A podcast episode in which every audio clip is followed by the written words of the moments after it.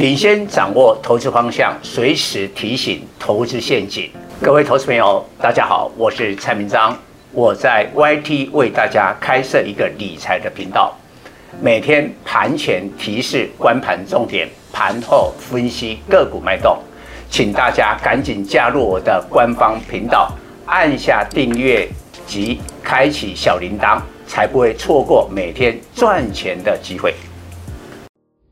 各位投资朋友，大家好，我是蔡明彰。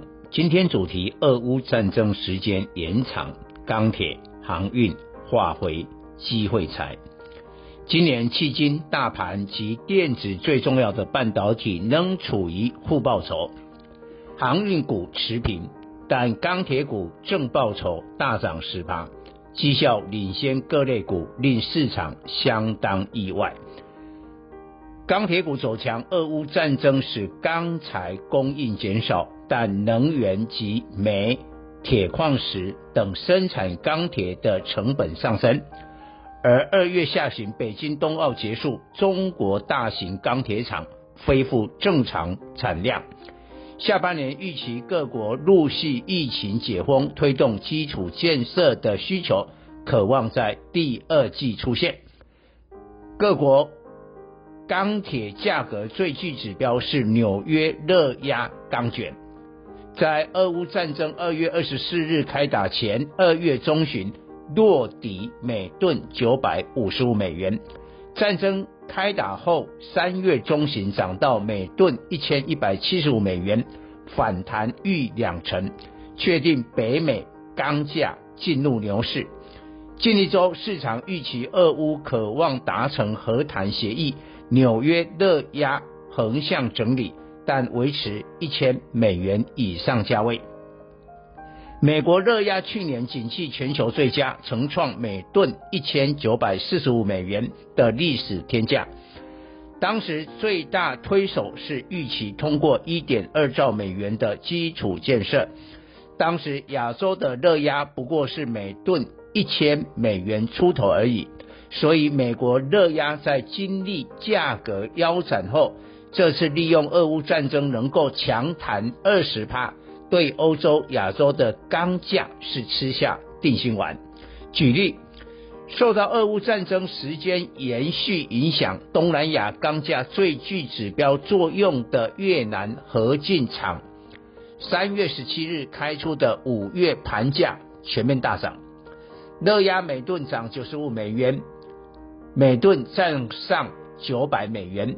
连续两个月涨价，并且五月盘价涨幅高于四月，主因从黑海出口的钢坯、热压及生铁等原料全数中断，报价自然水涨船高。欧洲热压最新报价一千三百美元以上，取代美国成全球钢价最高地区，显然受俄乌战争冲击。亚洲的韩国热压报价每吨一千零八十美元，大陆宝钢热压外销报价九百六十美元，也是上涨趋势。全球钢价上涨，中钢二零零二四月及第二价内第二季内销盘价全面大涨，热压等各项产品每公吨涨一千至两千四百元。平均涨幅五点八趴，创去年第二季以来单季最大涨幅。其中热压每吨大涨两千一百元，再创去年六月以来单月最大涨幅。中钢的热压报价仍低于国际行情，主要考虑中下游的竞争力。不过，俄乌战争时间若再延长，全球钢价挡不住涨势。到时候中钢的盘价必须跟上国际水准。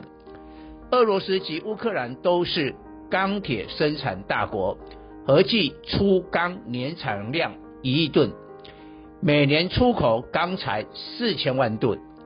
如今传出乌克兰最大也是欧洲数一数二的大型炼钢厂已遭俄罗斯摧毁，恐怕全球钢价。更有涨价的题材，黑天鹅满天飞。大陆唐山市实施疫情控管，钢铁厂物流业暂停生产两周。唐山市是高度依赖钢铁的城市，中国钢铁看河北，河北钢铁看唐山市。唐山市二零二零年初钢产量一点四亿吨，占中国产量十趴以上。为了达成碳中和的国家政策目标，唐山市二零二一年三月要求该市多数钢铁厂在年底前必须减产三十至五十趴。宣布减产以来，钢材价格一路上涨，但也波及房地产、汽车。家电业的制造成本增加。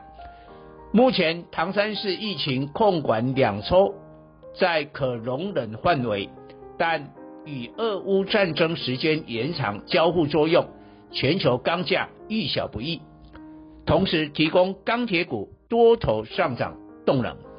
这是乌俄乌战争对台股钢铁股较正面的族群，大致以以下几个方向。上游中钢、中红，二零一四受惠四月盘价上涨，接下来五月仍看涨，等于第二季业绩胜券在握。这个利多比多数电子股第二季淡季，当然股价会相对强劲。中钢、中鸿今年来分别上涨十二趴及十四趴，确实比台积电二三三零、联电二三零三。今年来分别下跌四趴及十八趴，绩效更好。中鸿因股本为中钢的十分之一，传三月出货量上看二十万吨，较二月成长逾三成。四月接单量也在二十万吨高档水准，近来股价涨幅放大，不少钢铁股都有高值利率题材。但钢铁股这波春季行情有很大因素建立于俄乌战争的机会财，业绩成长比高值利率更重要。由于钢材生产成本大幅提高，因而国际汇钢大涨。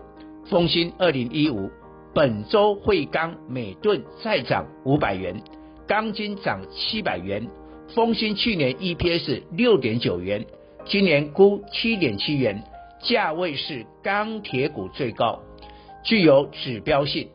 自三月七日起，反映俄乌战争汇钢钢筋报价开始调涨，周一股价领先其他主要钢铁股创九十五点三元波段新高，暗示有业绩成长的钢铁股都还有高点。看大做小始终是投资人的习性，中小型。钢筋厂海光二零三八、威致二零二八，今年来股价持平。周三海光拉出涨停，显然在丰新产品报价上涨带动下开始补涨了。接下来注意，澳洲宣布禁止向俄罗斯出口氧化铝，作为新一波制裁。因俄罗斯百分之二十的氧化铝依赖澳洲。澳洲这个大动作恐造成全球铝价进一步大涨。大成钢二零二七有四十五趴营收来自铝卷板，去年 EPS 五点七六元，今年估六元以上，本益比低于十倍。伦敦镍期货重新交易已连续三天跌停。不过，俄乌战争的时间拉长，电动车电池及不锈钢的实质需求。支撑下有机会第四支跌停打开，一旦如此，相关不锈钢族群的股价可望强力反弹。俄乌战争已打了近一个月，俄罗斯普丁骑虎难下，遭西方国家严厉经济制裁，俄罗斯经济倒退二十年。若这场战争没打赢，很难对人民交代。所以战争还会继续打，若时间再延长一个月，投资人在台股的选股要朝向唯一受惠的原物料，钢铁、航运、化肥都有机会踩。货柜轮运价估计在三月底后开始上涨，散装轮 BDI 也启动春季涨势，但航运的筹码比钢铁凌乱。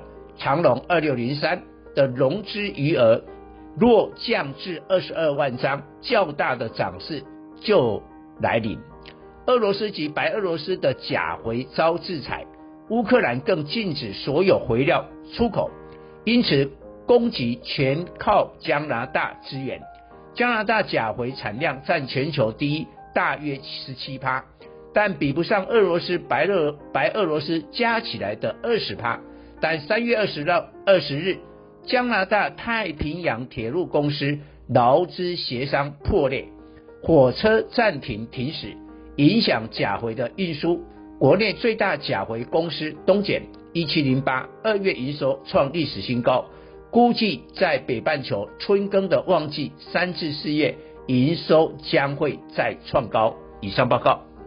本公司与所推荐分析之个别有价证券无不当之财务利益关系。本节目资料仅供参考，投资人应独立判断、审慎评估并自负投资风险。